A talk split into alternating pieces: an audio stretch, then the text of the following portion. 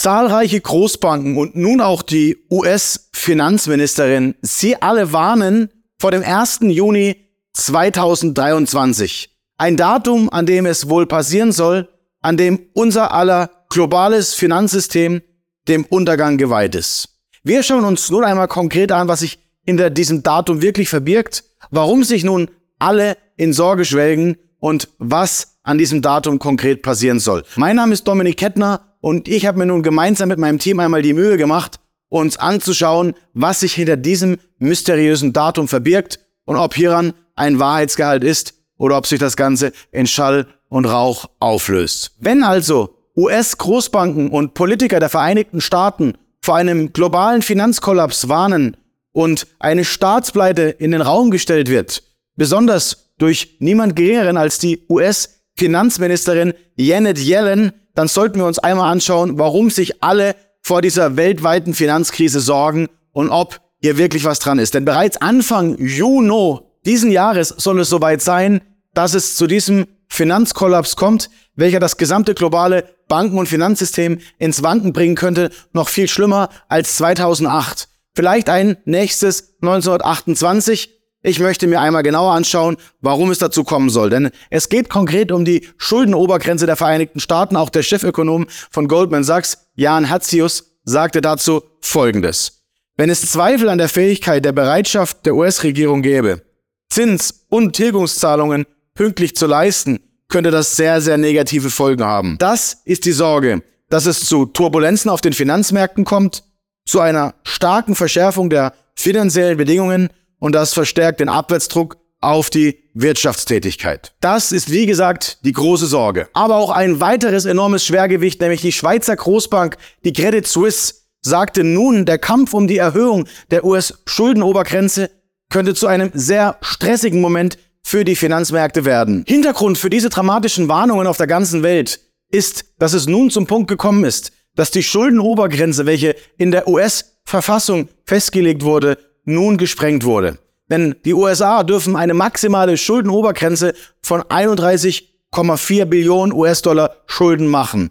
Das Problem dabei ist, dass die USA nun diese Grenze überschritten haben, wie Sie in dieser Grafik entnehmen können. Sollte es also nicht zu einer weiteren Anhebung dieser Schuldengrenze kommen, werden die USA spätestens nach diesem Datum nicht mehr in der Lage sein, ihre Schulden zurückzubezahlen, geschweige denn die Zinsen der Schulden, welche jetzt schon enorme Probleme mit sich bringen bei den Zinsanhebungen der Zentralbanken, speziell der Federal Reserve in den USA. Um diese Schuldengrenze anzuheben, ist es notwendig, dass das US-Parlament diese Schuldenobergrenze bis zum 1. Juni 2023 anhebt. Ansonsten gehen in den USA und im Staatshaushalt in den USA die Lichter aus. Und weil die Zukunft unsicher ist, haben wir gemeinsam mit meinem Redaktionsteam einen Crash- und Krisenratgeber zur Verfügung gestellt, welchen Sie sich jetzt kostenlos sichern können. Dort erfahren Sie, wie Sie sich jetzt schon Schritt für Schritt ohne tiefgründiges Finanzwissen auf die turbulenten Finanzmärkte vorbereiten können. Ich würde mich riesig freuen, wenn Sie sich diesen Ratgeber kostenlos unter dem Video runterladen.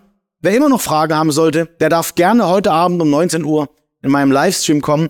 Dort beantworte ich Ihre Fragen nämlich live. Dort kann ich Ihnen nicht aus dem Weg gehen und kann Ihnen wirklich präzise auf Ihre kritischen Fragen antworten. Wir werden dort auch spannende Produkte zu Sonderkonditionen vorstellen, damit auch jeder auf seine Kosten kommt. Der Link ist ebenfalls unten in der Infobox angepinnt. Ich freue mich auf Sie alle. Doch nun schauen wir uns an, warum meiner Meinung nach diese Entwicklung eine Nebelkerze der Regierungen und der Medien ist, um uns weiter alle in Angst und Schrecken zu halten. Einer der wohl schlagkräftigsten Gründe ist, dass die Schuldenobergrenze bereits in der Vergangenheit immer und immer wieder angepasst wurde, wenn es zum Punkt kam, dass die USA vor der Zahlungsunfähigkeit standen. Seit dem Jahr 1960 wurde genau diese Schuldenobergrenze, an welche die USA jetzt geraten, bereits 78 Mal angehoben und erhöht. Im Jahr 1979, also Ende des Stagflationszeitalters, kurz bevor Paul Volcker die Zinsen über die Inflation anhob, kam es sogar mal kurzfristig zu einem Zahlungsausfall der Vereinigten Staaten.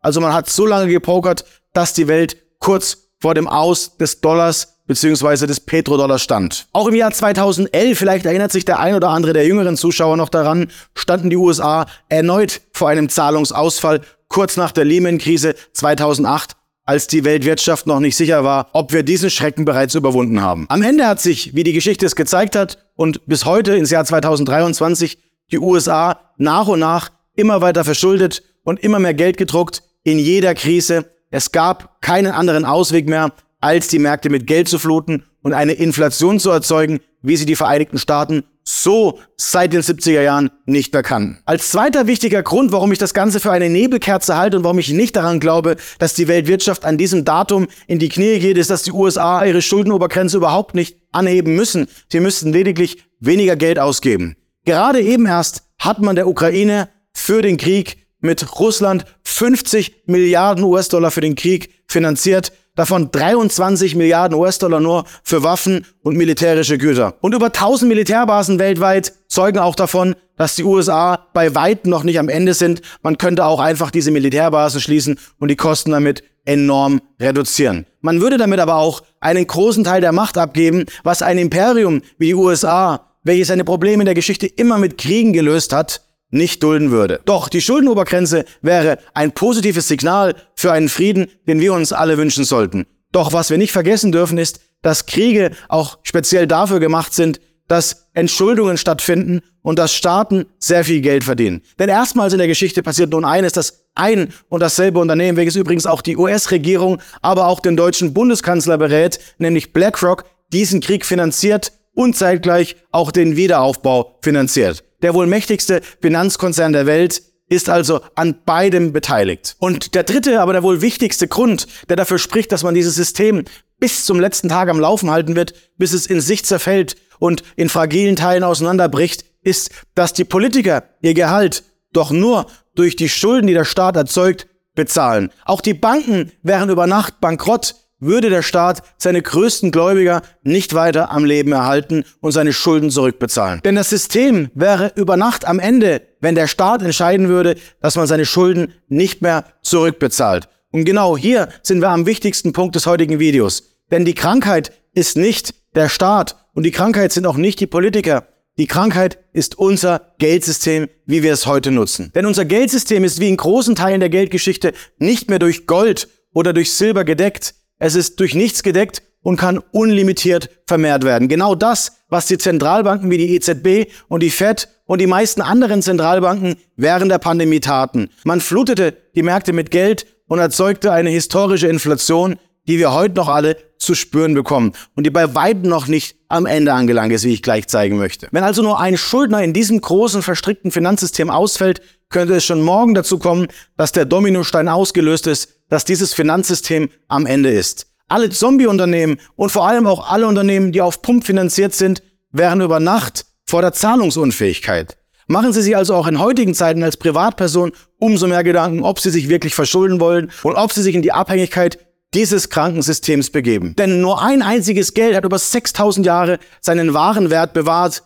Physisches Gold, wie wir es heute kennen, ist und bleibt das einzige ultimative Geld. Das zeigt auch jetzt die Handhabe, dass die Zentralbanken mehr Gold als in den letzten 40 Jahren kaufen und ihr eigenes Produkt, das Fiat-Geld, dem sie nicht mehr vertrauen, in physisches Gold umtauschen. Und machen Sie sich unbedingt darüber Gedanken, denn wenn die Zentralbanken das tun, sollte es Sie zum Nachdenken anregen. Follow the money, dort finden Sie die Wahrheit. Ich rechne also mit einer weiteren Anhebung dieser Schuldenobergrenze. Ich gehe davon aus, dass dies eine Nebelkerze der Medien ist, um auch wieder Angst und Schrecken in die Märkte zu bringen, dass die Menschen bloß keinen sicheren Hafen suchen und nicht irgendwann mal zur Ruhe kommen.